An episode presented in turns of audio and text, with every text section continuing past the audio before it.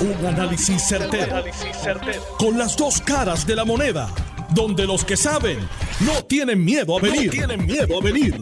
Esto es el podcast de Análisis 630 con Enrique Quique Cruz. 5 y 15 de la tarde, hoy martes 16 de mayo del 2023. Tú estás escuchando Análisis 630. Yo soy Enrique Quique Cruz y estoy aquí de lunes a viernes de 5 a 7. Conmigo el comisionado electoral hasta ayer alterno del Partido Popular Democrático, Jorge Colbert, que en un artículo que sale hoy en el vocero, dice, mucha gente opina desde la comodidad de las gradas. Lo difícil es estar ahí. Jorge, buenas tardes, bienvenido como siempre aquí a Análisis 630. Buenas tardes, Kike. Saludos para ti, para los amigos que escuchas de Noti1. Un placer, como siempre, estar en tu programa. Jorge, eh, la, primera pregunta es, eh, esta elección y este conteo de votos del Partido Popular Democrático que comenzó el 7 de mayo y terminó el 12 de mayo, ¿ustedes esperaban que fuese tan con tanto tropezón y con tanto tiempo? Bueno, eh, obviamente no esperábamos una elección eh, tan cerrada eh, para un recuento. Sí sabíamos que era las últimas semanas, pues ambos candidatos principales, luego había una, una pelea, ¿verdad? Una batalla campal hasta el final. Pero aunque estábamos preparados para un para un recuento, no no esperábamos que fuera tan cerrada. Eh, y obviamente también la cantidad de votos añadidos a mano, que sobrepasaron alrededor de 1.435 finalmente. Eh, una cantidad significativa porque el proceso del voto añadido a mano eh, no solamente es complejo en el proceso electoral del día, sino la adjudicación de esos votos eh, que, mucha gente pues no, no tiene el detalle de cómo que se maneja ese tipo de voto muy particular. Así que eh, estamos preparados, pues obviamente pues el, el, el, lo cerrado del evento hizo del, del proceso uno que tuvo que extenderse unos días adicionales. De hecho, eh, yo, yo había enviado mi carta de renuncia el 5 de mayo efectivo el día de el, evento, precisamente porque entendíamos ¿verdad? que la alta posibilidad de que pudiésemos certificar un ganador esa noche, pero tuve que obviamente posponerlo una semana adicional cuando supimos, cuando supimos ya esa noche, el día 7, que un recuerdo inevitable en los, en los días siguientes. Gerardo Toñito Cruz lleva desde el 2021 criticando la parte electoral del Partido Popular Democrático. Y, y ustedes conocen sus interioridades allá dentro del partido, pero eh, estas críticas que él estuvo llevando por dos años, y yo te lo digo porque las vengo siguiendo desde hace esos dos años, eh, estas críticas le dieron razón a él de que el partido tiene que cambiar en su, en su estructura electoral. Bueno, mira, en primer lugar, el, en esta elección particular, en esta elección, el, el recuento que se dio, eh, fue un, proceso y es un proceso eh, eh sumamente eh, que hay que llevarlo con, con sumo cuidado eh, nosotros si hubiésemos tenido un ganador con una amplia ventaja aquí, que pero muy particularmente si la ventaja de un candidato sobrepasaba por mucho la cantidad de votos añadidos a mano, pues obviamente hubiésemos certificado a la persona la misma noche. El problema que teníamos que una tienes un candidato, en este caso la noche del evento de, Luis Javier Hernández, que tenía una ventaja de solamente 20 votos sobre Jesús Manuel Ortiz, donde faltaban eh, arriba de nueve actas. Eh, ya sabíamos que aún entrando esas actas por el comportamiento electoral, podíamos anticipar que íbamos a un recuento como quiera. El problema fundamental es que el número de añadidos a mano en aquel momento, que eran 829, sobrepasaba la ventaja. Si hubiese sido al revés, o sea, si hubiese sido, digamos, un candidato que tenía pues 4.000 votos de ventaja y solamente habían 800 en añadidos a mano, pues tú sabes que aún adjudicándole todos los votos a un candidato, no hubiese sobrepasado la ventaja, por consiguiente se podía certificar. Aquí no, aquí eh, fue evidente que la decisión final fueron los votos añadidos a más que sobrepasaban mucho la ventaja de la noche de la eh, y eso evidentemente pues eh, lleva unos días adicionales particularmente aquí que por el por la forma en que se cuenta ese voto. Ese es un voto primero que se tiene que llenar en, en los centros de votación con, con sobresellados se echan en una no sé los municipios se traslada a San Juan y antes de, eh, de eh, cotejar ese voto, primero se verifica si ese elector tenía derecho a votar, para entonces descartar aquellos que no tenían derecho y luego los que sí tenían derecho a votar que se cuentan y se adjudican. Por eso es que tienen uno, o sea, que hubo que eh, cada uno de los 1.435 sobres uno a uno para determinar si tenían derecho a votar eh, y luego hubo un segundo filtro para determinar si algún elector había votado en dos, dos veces, eh, cosa que no ocurrió, pero teníamos que chequearlo eh, uno a uno en dos ocasiones. Por eso es que el proceso, para que nos conocen la y quizás confunden otro tipo de modalidad de voto, el voto adelantado, el, el voto añadido a mano, quiere un proceso eh, de discernir si ese elector tenía derecho a votar o no antes de adjudicar el voto. Y es un voto que está sellado en un sobre, eh, que no está abierto en una urna y por eso, eh, aparte que había que contar papeleta papeleta con recuentos más los más las, el escrutinio de acta. O sea, nosotros hicimos tres procesos simultáneamente y por eso que de, tomó esos cuatro días, de martes a viernes, y honestamente yo, o sea, cuando escucho personas decir que eso fue demasiado lento, bueno, pues yo no sé, ¿verdad? Porque los recuentos, eh, primero que es eso, ¿verdad? Hay que recontar de nuevo todo y segundo, Recordamos, la, por ejemplo, la elección de Héctor Luis Acevedo, que ganó por 29 votos en un recuento, duró casi dos meses. El caso de Aníbal Acevedo Vilá, en un recuento que llegó hasta, hasta la Corte Suprema, duró cinco semanas, casi seis semanas. Ni hablar del recuento de Bush eh, y otros tantos que han ocurrido, porque son procesos que se tienen que dar eh, de conformidad al Código Electoral y al reglamento del Partido Popular. Y nosotros lo hicimos precisamente que ahora mismo nadie puede impugnar el proceso eh, digo con la transparencia y con la manera correcta. De hecho, lo mencionaste ahorita, Gerardo Tañito Cruz, que estuvo allí los cuatro días, quizás es uno de los mejores testigos que te puede decir del proceso que estamos a cabo. Y lo hicimos en armonía, la, la, actitud de todos los representantes de los candidatos y el equipo electoral que estaba allí, sabían la, la responsabilidad enorme que teníamos sobre nuestros sombras y me parece que todo el mundo dio de su esfuerzo para que esto fuera un, eh, un final de conformidad a la voluntad del pueblo popular y que nadie hoy puede cuestionar la legitimidad de la elección del presidente porque se hizo y se contaron los votos como Dios manda, que era lo que habíamos dicho desde el día uno. Te tengo que decir que al, el miércoles pasado, cuando estábamos aquí analizando lo que se denominaba en aquel momento como lentitud, eh, una de las personas que nos dio mucha luz al respecto fue el pasado presidente de la Comisión Estatal de Elecciones, que está conmigo aquí los miércoles, que es el licenciado César Vázquez, y nos dijo que lo más importante era no la rapidez, pero que el tiempo que se tomara para la transparencia y la legitimidad de quién iba a ganar. Y yo entiendo que eso al final y a la postre se logró. Eh, porque no hubo cuestionamientos del que perdió, no se llevó a corte, no, no hubo otra serie de revoluciones que tienden a crear un cuestionamiento y una super este, signo de interrogación sobre el que gana. Ahora, cambiando el tema y, y, yendo, ¿has tenido oportunidad de hablar, de discutir antes de tu renuncia sobre el código electoral que está ahora mismo en comité de conferencia? Eh, bueno, sí, obviamente nosotros, eh, bueno, primero saludo a César Vázquez, indudablemente uno de los mejores presidentes de la Comisión Estatal de Elecciones pasado, mi, mi saludo, mi abrazo. Eh, segundo, sí, obviamente a lo largo de todos estos días, de hecho, eh, semanas antes, nosotros habíamos dado ya un resumen de la Junta de Gobierno, que tanto Luis Javier Hernández como eh, su Manuel Ortiz eran, eh, son miembros de la Junta de Gobierno.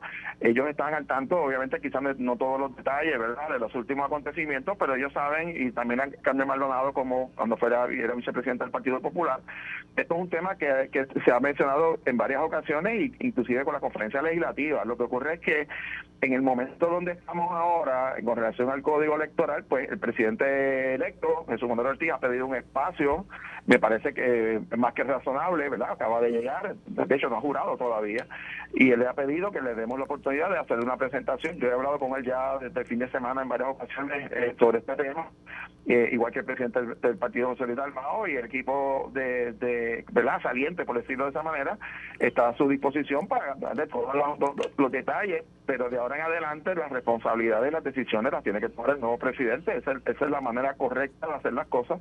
Y, y sobre todo, Quique, que como tú bien lo señalaste, la, importancia que tú tienes un presidente que tiene la legitimidad y la autoridad porque fue electo por el pueblo popular. Y por eso nosotros siempre hemos señalado que preferíamos una elección abierta de electores afiliados al Partido Popular y no una asamblea de un pequeño grupo, sino que fuese el pueblo popular para que le dé la autoridad y la legitimidad a esa presidencia eh, yo creo que los tres candidatos hicieron una labor extraordinaria, mis felicitaciones a todos, pero el pueblo popular decidió que es Jesús Manuel Ortiz y le corresponde a él de ahora en adelante tomar las decisiones, incluyendo el tema del código electoral y así que presumo se estará ocurriendo en, las próximas, en los próximos días y semanas.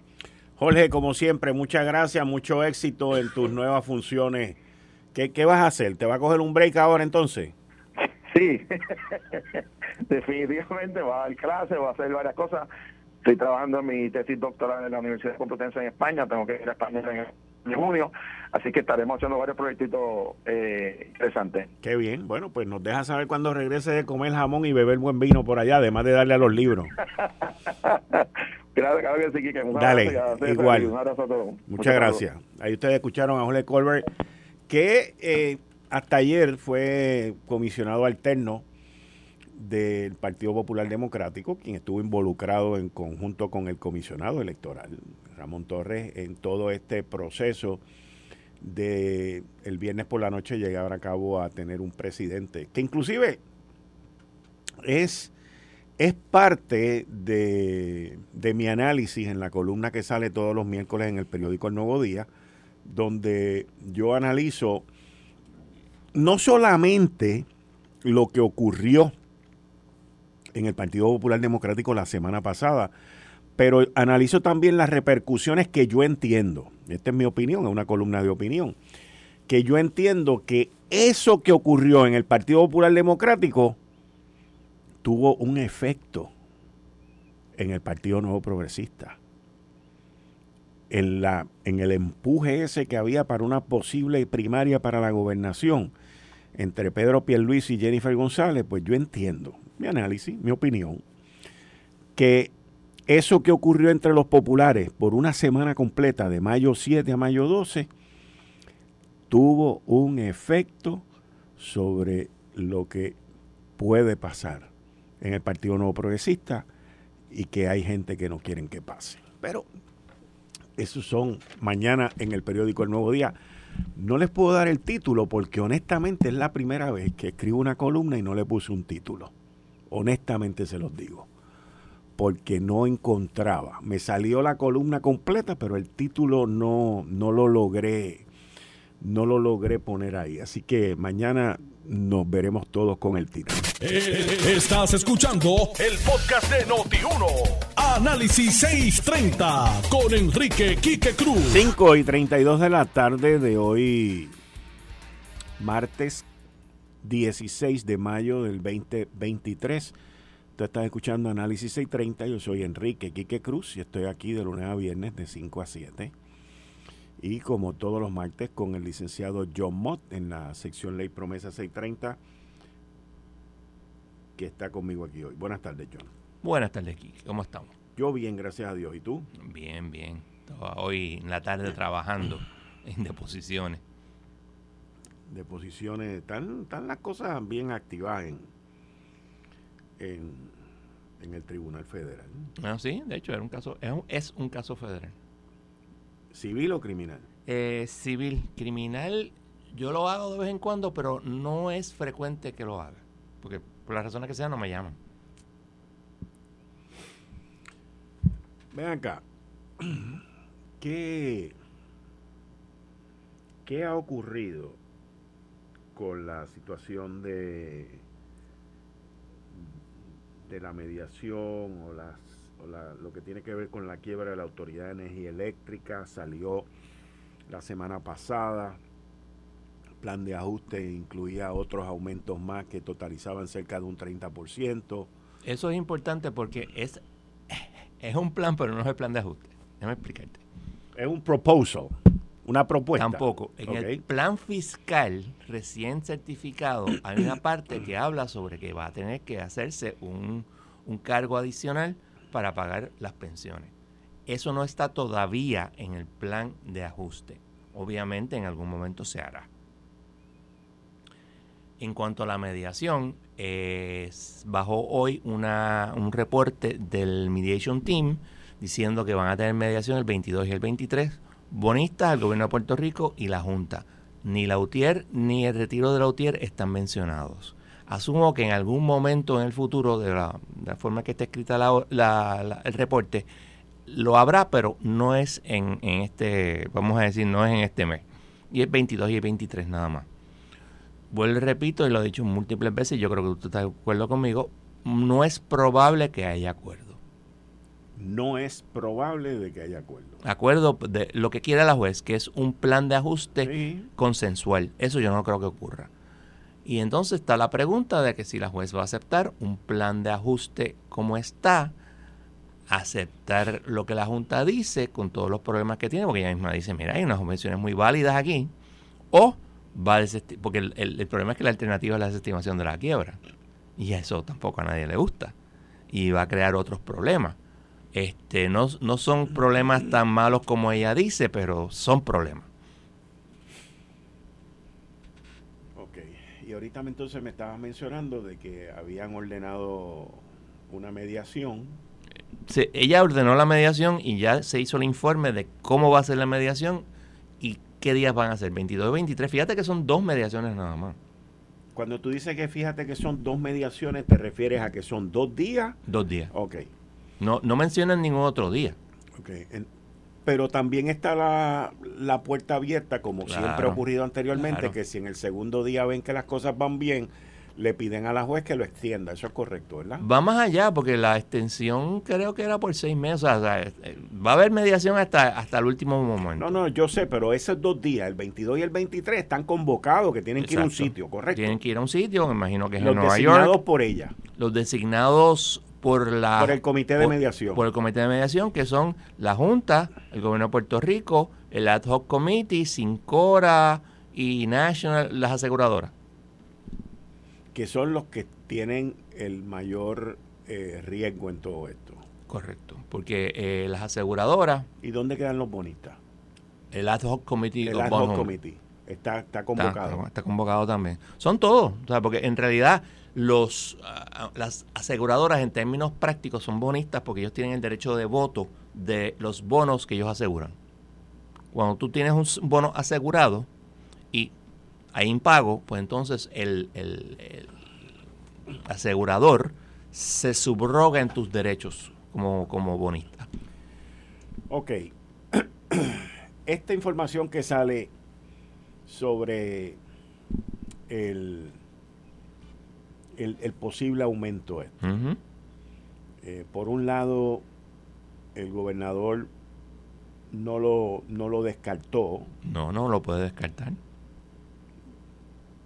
Por otro lado, un, oficial del gobierno que yo entrevisté la semana pasada, el secretario auxiliar de Asuntos Energéticos, dijo que, que, no, que no era correcto el estar hablando de un aumento cuando se estaba negociando y que eso podía crear este, ansiedad afuera y todo ese tipo de cosas.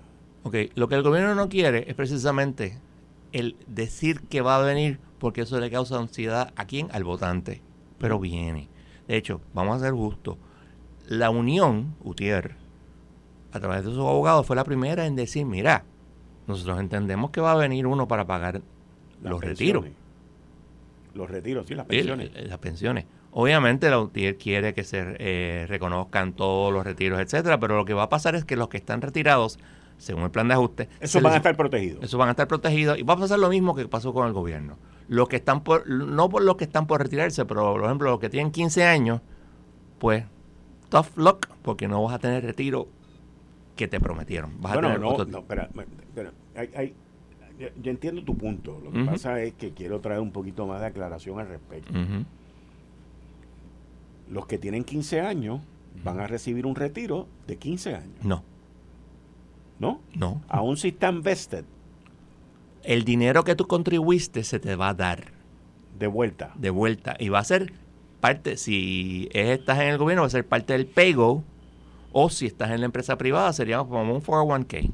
Pero ese dinero es tuyo, lo que tú contribuiste. Lo que pasa es que es la, diferencia entre un retiro de defined benefits versus un retiro de, de defined contributions.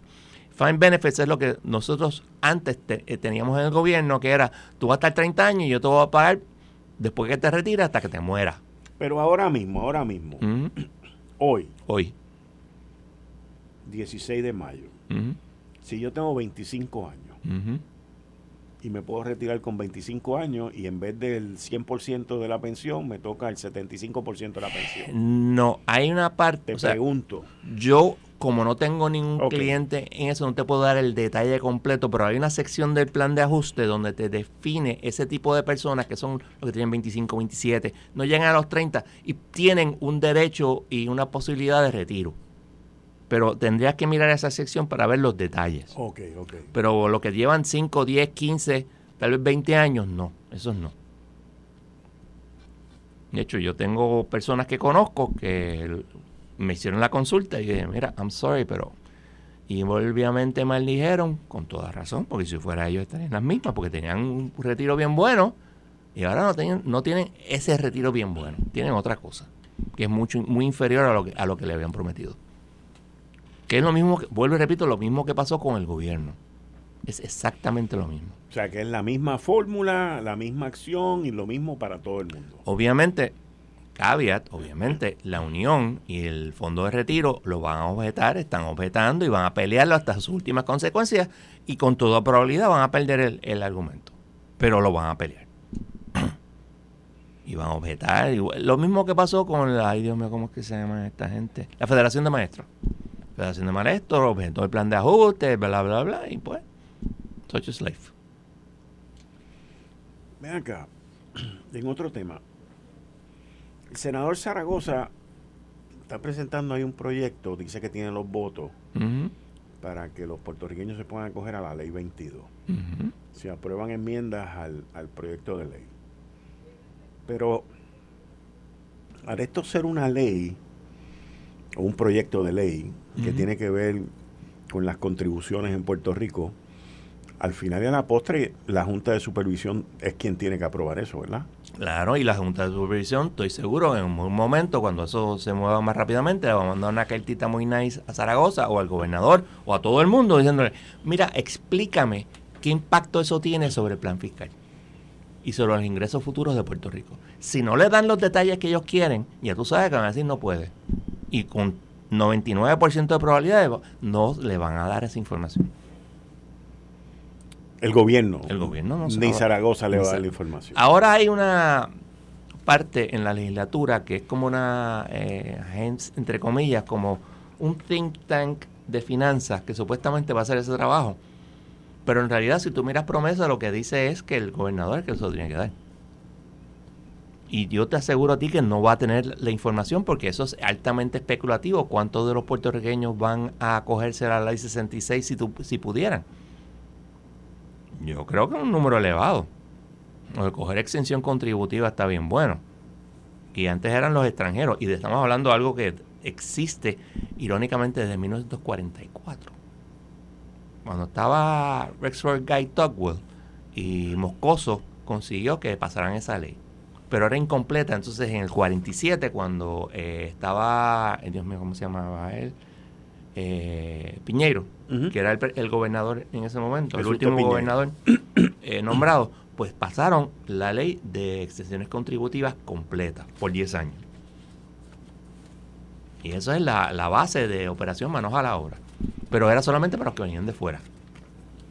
Porque los empresarios puertorriqueños odiaban patológicamente a, Luis Muñoz Marín porque era un socialista y por ende pues Luis Muñoz Marín no los quería mucho. Hasta que al fin y al cabo él fue el que ganó la, la, pelea y ahora los empresarios puertorriqueños en su gran mayoría son populares. ironía de la ironía. Pero no podemos, o sea, este, we can't change the facts. No, pero al final, digo, estamos ahora mismo a 16 de mayo. Quedan, ponle que sean 45 días para el, presupuesto. El presupuesto está aprobado. Por eso, eso, es lo que te iba a decir. O sea, que ya pues, de lo que estamos hablando es de lo que diga la Junta y se acabó. Sí, será para el próximo presupuesto, no para ahora. Pero continuamos con los patrones de los presupuestos este, balanceados. Hasta el momento. Hasta ahora. Pero como dijo en una ocasión, con toda razón, David Skill, eso va a depender de los estados financieros auditados. Que para estar seguro. O sea, si seguimos el patrón de que cada dos años, o sea, estamos atrasados dos años en lo, en lo, pues estamos hablando que el último, que es el del 2025, el que acaba en 2025, ese, el, el estado financiero auditado será en el 2027. Por eso que yo digo que la Junta probablemente se vaya, si se va, el 2027. Que estamos hablando de 11 años desde la aprobación de la, de la ley promesa. En Washington DC fueron 5 años. En Nueva York no fue tanto tiempo tampoco, claro, a nivel este, estatal. Y el gobierno federal ayudó allí y, le prestó dinero cuando vino Carter, porque el presidente Ford le dijo que no, que no le iba a dar dinero. Bueno, aquí ha habido una gran ayuda también con los fondos de FEMA y todo ese tipo de cosas, los de COVID, los de ARP. Aquí ha habido un este, montón, por eso. Por exacto, o sea, aquí ha llovido billete en bruto. Y, eh, ha habido montones de recaudos, pero haciendo una nota al calce, aquí hay personas que están diciendo, no, no, no, no se aumente la tarifa, sino que el gobierno pague. Que, que provea dinero para pagar... Estás hablando ahora de energía eléctrica. Energía eléctrica, para que el gobierno ayude a energía eléctrica a pagar la deuda. El problema de eso es que este año tenemos un recaudo bien bueno, por si el año que este, vamos a decir en julio empieza la recesión, no necesariamente eso va a ser así. Por eso es que tú no puedes decir el gobierno de Puerto Rico lo va a pagar porque estamos hablando de 35 años más. Sí, pero eh, yo traje la semana pasada, cuando se habló sobre este aumento de un 30% y que parte del aumento era para pagar las pensiones, eh, yo traje la irresponsabilidad por parte de gobiernos PNP y gobiernos populares que durante, yo te diría que fue como del 2014 en adelante al día de hoy, ya van a ser 7, 8, 9 años, el gobierno, no el gobierno, perdón, la Autoridad de Energía Eléctrica, por instrucciones del gobierno central, claro. Tomaron la decisión de no contribuir al, al fondo de pensiones. Y nadie, ni la Unión, ni la, el retiro, demandó. Remandó reclamando ese dinero. Exacto, sí. Entonces, pasaron nueve años sin eh, poner un solo billón ahí. se debe más de 3 billones de dólares. Correcto. Pues entonces, yo traigo aquí el análisis de que eso lo debe de pagar el gobierno. ¿El gobierno tiene 3 billones de dólares para dárselo? Yo entiendo que sí. Yo entiendo que no. Acuérdate que el presupuesto de Puerto Rico está comprometidos según lo dice la Junta. Los sobrantes que estamos hablando, la Junta ya los puso. Ya dijo, aquí van y aquí van. Y no van a la autoridad. Pues ahí es donde está el problema, porque aquí había miles de millones de dólares en sobrantes. Todavía hay dinero que no se ha gastado, by the way. Todavía existe, estoy hablando del gobierno central. Todavía existe dinero que no se ha gastado. Yo, I'm not arguing with you. Yo simplemente te digo que mientras la Junta no diga este dinero lo vamos a poner aquí. Ah, no, no, eso estamos claros, pero de que hay dinero, hay dinero por un tiempo. Bueno, por el tiempo de que la Junta decía no gastarlo. No, lo, que me refiero, con eso es que en este momento, lo que estaba diciendo anteriormente, en este momento el gobierno tiene dinero y posiblemente el año que viene, pero y después. ¿Entiendes la, diferencia? Sí, pero tú estás hablando de esos, esos dineros de este año y el año que viene. Tú estás hablando de sobrantes del presupuesto actual. Yo estoy hablando de sobrantes de los años anteriores. Que ya están asignados.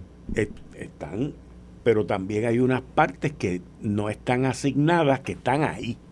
Que ellos tienen planes de qué van a hacer con ellos. Cuando me refiero a ellos, me refiero a la Junta de Supervisión Fiscal. exacto. Que ellos tienen planes de qué van a hacer con ellos, sí.